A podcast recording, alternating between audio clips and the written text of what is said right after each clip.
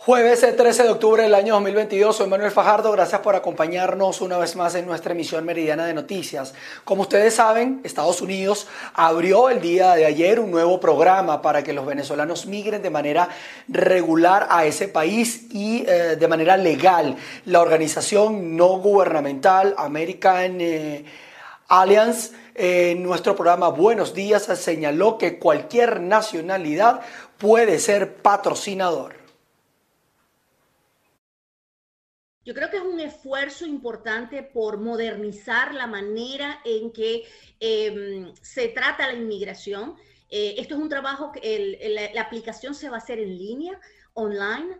Em, va a ser un proceso mucho más rápido. Es realmente, eh, eh, esto fue un experimento que hicieron básicamente con Ucrania. Fue la primera vez que se implementó y eso se hizo solo en abril de este año. Queremos, eh, o sea, quiere decir que esto es un programa totalmente nuevo que apenas se está experimentando muchas cosas, pero los resultados con el caso de Ucrania han sido maravillosos, donde más de 160 mil personas se han voluntariado, porque ojo, no tienen que ser venezolanos para voluntariarte para traer un venezolano puede haber un americano que esté interesado en apoyar una familia venezolana y traerla. Entonces, eso amplía eh, y, democratiza de alguna manera la forma en que podemos ayudar a refugiados con crisis humanitarias. Eh, ahorita solo lo tienen Ucrania y Venezuela. Somos privilegiados de que eh, la administración de Biden haya tomado esta em, decisión de aplicarlo. Eh, por supuesto, todavía faltan eh, que se implementen cosas y que sepamos los detalles de la implementación para Venezuela. El Departamento de Seguridad Nacional de los Estados Unidos advirtió que los migrantes venezolanos que sean capturados pasando ilegalmente por su frontera serán regresados a México. Este acuerdo respondería al plan para reducir la migración irregular de venezolanos, en el cual se busca que aproximadamente unos 24 mil migrantes venezolanos puedan entrar de forma segura y legal a la nación norteamericana. Nos vamos hacia Venezuela porque productores agropecuarios agropecuarios dedicados a la siembra del maíz en el estado Guárico exigen a la agroindustria ajustar el precio de este rubro que permita cubrir los costos de producción. Indicaron que de no lograr un acuerdo podrían terminar en la quiebra y la capacidad de siembra para el próximo ciclo podría disminuir en un 50%. La Confederación Nacional de Productores Agropecuarios, además de la Federación Nacional de Ganaderos y otros gremios que hacen vida en el estado Guárico, exigen a la agroindustria un ajuste de precio en el maíz que se aproxime a los 440 o 450 dólares por tonelada y que permita de esta forma cubrir los costos de producción.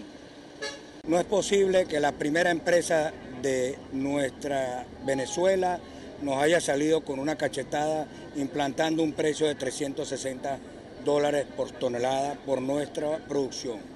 No es posible que nosotros tengamos un precio menor al precio de importación. El precio del maíz importado tiene un rendimiento a la hora del trillado entre un 50 y un 60%. Nuestro maíz, nuestro maíz nacional es un maíz clase A contra un maíz clase B.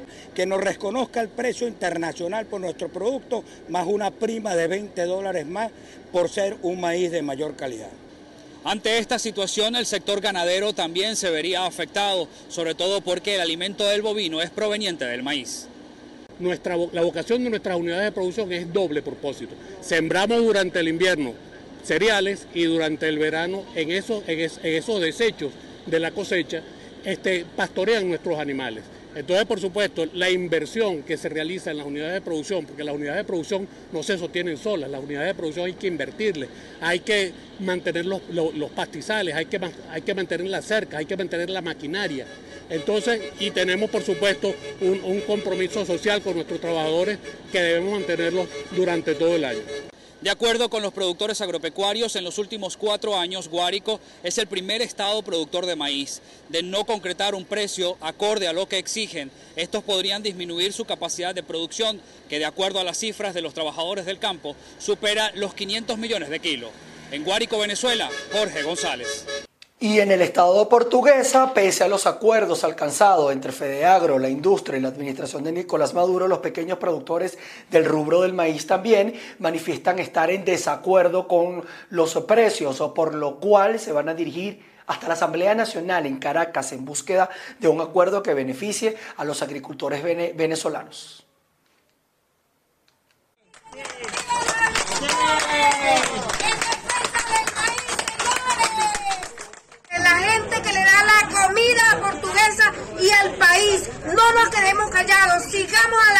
salgamos, defendamos nuestros derechos. ¿Cómo es posible que el gobierno le esté dando prioridad a Irán? le esté dando facilidades a toda esta gente extranjera mientras los agricultores de portuguesa nos estamos muriendo de hambre. Tenemos que estar preguntando y pidiendo dádivas al gobierno. No puede ser. Exijamos nuestros derechos, señores. Arriba portuguesa para Caracas. Nos vamos para Caracas a la asamblea. No tengamos miedo. Vámonos para Caracas. Guárico, Marina, portuguesa.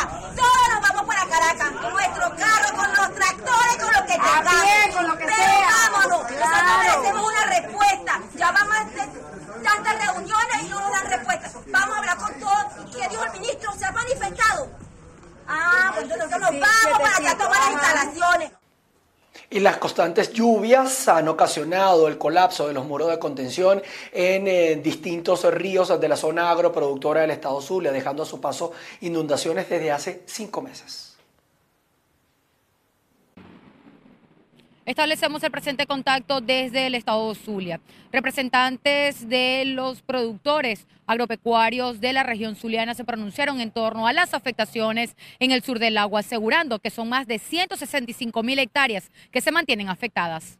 Eh, la situación en sur del lago está bien complicada, porque se complica mucho más, porque inicialmente teníamos solamente la rotura del dique 43 y teníamos aproximadamente unas 120 mil hectáreas bajo el agua con la rotura del dique de Catatumbo de Guasimales, que ocurrió la semana pasada, eh, tenemos aproximadamente 35 mil hectáreas más bajo el agua como consecuencia de esa inundación del Catatumbo. Por lo tanto, estamos sumando uh, aproximadamente unas 155 mil, 160 mil hectáreas bajo el agua en Catatumbo y en el río Zulia. Eh, lo más complicado del asunto es que la saturación del suelo y, el resto de los ríos que están en el sur del lago están tan llenos y es que no hay la posibilidad de que las aguas salgan al lago de Maracaibo porque está completamente tapiada la salida del lago Maracaibo. Entonces, uno se para en el puente de, San Carlos, que es el del, del Birimbay, del brazo del escalante, y las aguas no corren. O sea, el, el río está paralizado. El río no corre hacia adelante, no avanza. Lo que está es subiendo su nivel, porque prácticamente está como represado y le sigue entrando agua. El 65% de las fincas afectadas en Sur del Lago son de pequeños productores. La gente tal vez asocia Sur del Lago con medianos o grandes productores y no es la realidad. La realidad es que en el sur del lago el 65% de los productores son pequeños productores. Y esos son los que están llevando este, la consecuencia mayor en este tema de las inundaciones. Los productores agropecuarios aseguraron que no solamente son hectáreas productivas que se mantienen afectadas, sino también instituciones educativas y hogares. Es la información que podemos aportar desde el Estado Zulia, reportó María Carolina Quintero. Habitantes de El Tacal, una zona en Cumaná, en el estado Sucre, temen que ceda el puente de la zona. Todo esto tras las constantes crecidas del río. En tal sentido, solicitan la construcción de muros de contención para evitar quedar incomunicados. Un saludo amigos de BPI TV. Habitantes de la parroquia rural Ayacucho, específicamente de El Tacal, en la ciudad de Cumaná, solicitan al gobierno regional y municipal la construcción de muros de contención a cada lado del río de la zona. El suelo en esta comunidad es arenoso y con las constantes lluvias ha crecido el río, lo que ha provocado que la vía empiece a ceder. Estamos acá observando los deterioros que va causando la lluvia eh, cada vez que ha tocado llegar. Pues eh, lo que le pedimos a los gobiernos regionales es que se aboquen a la construcción de unos muros de contención a ambos lados de, acá de este puente, porque la tragedia que se nos puede ocasionar acá, ya sabemos todo que eh, será producida por, la, por las corrientes de este río. Eh, además está decir que esto es un, tema que se ha venido manejando, hay gente de diferentes instituciones que han venido a tomar fotos, videos, pero todo ha quedado en la teoría. Anoche este, la crecida este, fue como quien dice espantosa y alarmante. Yo vivo acá cerca y de verdad que estamos esperando que, las corrientes subieran porque era lo más que uno podía pronosticar con lo, con lo que está viviendo. Y como lo dije anteriormente, sí amerita, sí amerita con urgencia esos muros de contención. Los ciudadanos temen quedar incomunicados como una vez ya ocurrió. En tal sentido, solicitan atención gubernamental inmediata, sobre todo ante esta temporada de lluvias. Yo soy Andrea Fabiani reportando para ustedes desde el estado Sucre. Continúan las limitaciones para el personal de enfermería en relación a los insumos e implementos de seguridad para el área perioperatoria, esto en el estado Carabobo. Gracias por el contacto que lo establecemos a esta hora desde el Estado Carabobo. Se lleva a cabo el primer Congreso Nacional de Enfermería Perioperatoria. El día de hoy se estarán abordando temas ah, como los nuevos avances científicos, pero también las limitaciones a la hora de laborar. Para hablar sobre esta situación, a mi lado Julio García, presidente del Colegio de Enfermeros ah, de la región. Julio. Bueno, hoy los enfermeros quirúrgicos del país, más de siete estados en esta convocatoria en nuestra región carabobeña, vamos a revisar todo lo que tiene que ver con la situación real, puertas dentro de los hospitales, en lo público y lo privado, porque la enfermería quirúrgica es una especialidad que requiere cumplimiento de protocolo. Hoy lo que es la precariedad por faltas de insumos, falta de personal, las necesidades propias de nosotros como enfermeros van a ser revisadas en estos contenidos que hoy se presentan. Uno de los principales, por ejemplo, son las infecciones nosocomiales que ocurren dentro de los hospitales precisamente por carencia de materiales e insumos, lo que son los protocolos porque deben ser garantizados y por eso el llamado a todas las autoridades gubernamentales que, esto, que estas situaciones deben ser planteadas. De igual manera, recordar que la enfermería puede seguir avanzando a la luz de los temas laborales, el tema del salario, el tema de las condiciones y por ello nosotros a través de toda esta información, esta documentación, vamos a seguir levantando nuestro reclamo, nuestra denuncia para seguir avanzando como profesionales de la salud de enfermería. Declaraciones de Julio García, presidente del Colegio de Enfermeros en el estado Carabobo. Él manifiesta que el día de hoy, durante toda la mañana, este congreso a realizarse en la región central de Venezuela, continúan exigiendo mejores condiciones laborales. Además, destaca que en la enfermería perioperatoria no se está llevando a cabo, no se está cumpliendo lo que es los protocolos de seguridad. Continúan las precariedades y las carencias en el área laboral de la salud en la región central de Venezuela. Con este reporte despedimos este contacto. El pase nuevamente contigo, Manuel. Estudiantes de la Universidad Centro Occidental Lisandro Alvarado rechazaron el monto de las becas estudiantiles otorgadas por el Estado venezolano, las cuales se ubican en un monto de 5 dólares que además son pagadas a través del sistema Patria. Hola Manuel, buenas tardes. Estamos desde el rectorado de la Universidad Centro Occidental Lisandro Alvarado, en donde un grupo de representantes de la Federación de Estudiantes Universitarios por los Derechos Humanos quiere dar su opinión con respecto a lo de las becas estudiantiles. Gabriel Villavicencio, su representante, nos puede ampliar. Gabriel, ¿qué es lo que está pasando y cuánto están recibiendo actualmente? Actualmente se está recibiendo 5 dólares en promedio de la estimación de lo que lleva eh, la página del BCB.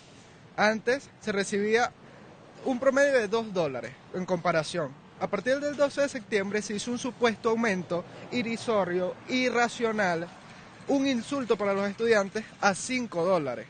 Lo que vemos nosotros es una falta de respeto, ya que esto no cubre gastos de papelería, no cubre gastos para los foráneos de un alquiler de una, de una vivienda que está alrededor de la mínima de 30 dólares. Vemos un insulto esto que está pasando por parte del gobierno y no creemos que sea lo adecuado. Creemos que si la canasta básica a través de la OFM, que es el Observatorio Venezolano de Finanzas, lo estipula en 372 dólares, por lo menos una beca debe estar entre 60 a 100 dólares mensuales, un 100% de un becado. Pero no, vemos que el gobierno no le interesa invertir en la educación venezolana, mucho menos en la universitaria. ¿Cuántos estudiantes están recibiendo las becas estudiantiles y por dónde se los depositan? Fíjate, no tenemos un promedio de cuántos estudiantes están recibiendo, ya que todo está centralizado, todo está dirigido desde el sistema Patria y no, tiene, no tenemos acceso a la información veraz.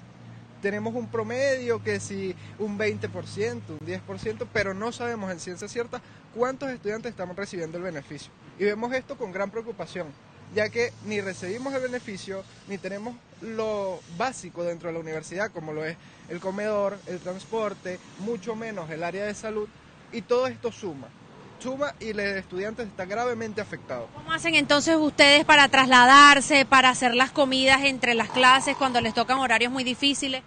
Fíjate, la gran parte lo cubrimos nosotros, tanto trabajando y estudiando al mismo tiempo. Nuestros padres que nos pueden ayudar, el caso de los foráneos. Tengo muchos amigos foráneos que dicen, mira Gabriel, voy a tener que dejar de estudiar porque no me da la base. Necesito trabajar para mantenerme a mí y a mi familia. Entonces, la realidad es que el gobierno está jugando con nosotros. No quiere invertir en la educación venezolana y eso es un gran problema. Bien, Manuel, esto pues es parte de las declaraciones que puede emitir la Federación de Estudiantes Universitarios por los Derechos Humanos en relación a las becas estudiantiles que en el Estado Lara, como bien ya lo dijo, es de un promedio de 5 dólares que evidentemente no les alcanza para nada. Es la información que estamos manejando desde Barquisimeto en el Estado Lara. Reportó para ustedes Andreina Ramos. Lamentable esta situación en el Estado Lara. Vamos a continuar con más notas. Jubilados y pensionados del Seguro Social en el Estado Trujillo siguen en la lucha por percibir sus reivindicaciones salariales. Por los años de servicios trabajados. Saludos, gracias por el contacto. Asamblea celebrada con miembros de los jubilados y pensionados del Seguro Social se celebró en el estado Trujillo de varios sectores de este municipio. Esto para ellos seguir recabando toda esa data de todo este personal afectado. Hoy hemos venido acá a acompañar a los trabajadores jubilados, activos y pensionados para eh, continuar en esta lucha justa que se nos está atravesando con esta administración de Maduro, ya que nos viene atacando constantemente con bajos salarios y eh, el cierre automático de los hospitales y centros ambulatorios. Por eso es que llamamos a la unidad, a todos los trabajadores y a la familia, a la sociedad civil, para que se incorporen a esta lucha, porque es necesario estar unidos. En estos tres últimos meses del año indicaba a todos estos eh, sindicatos que continuarán en la calle, que seguirán haciendo las exigencias para obtener todo lo que ellos le deben por esos años de servicios prestados a la nación. Es la información que tenemos desde el Estado de Trujillo, les reportó Mayra Linares.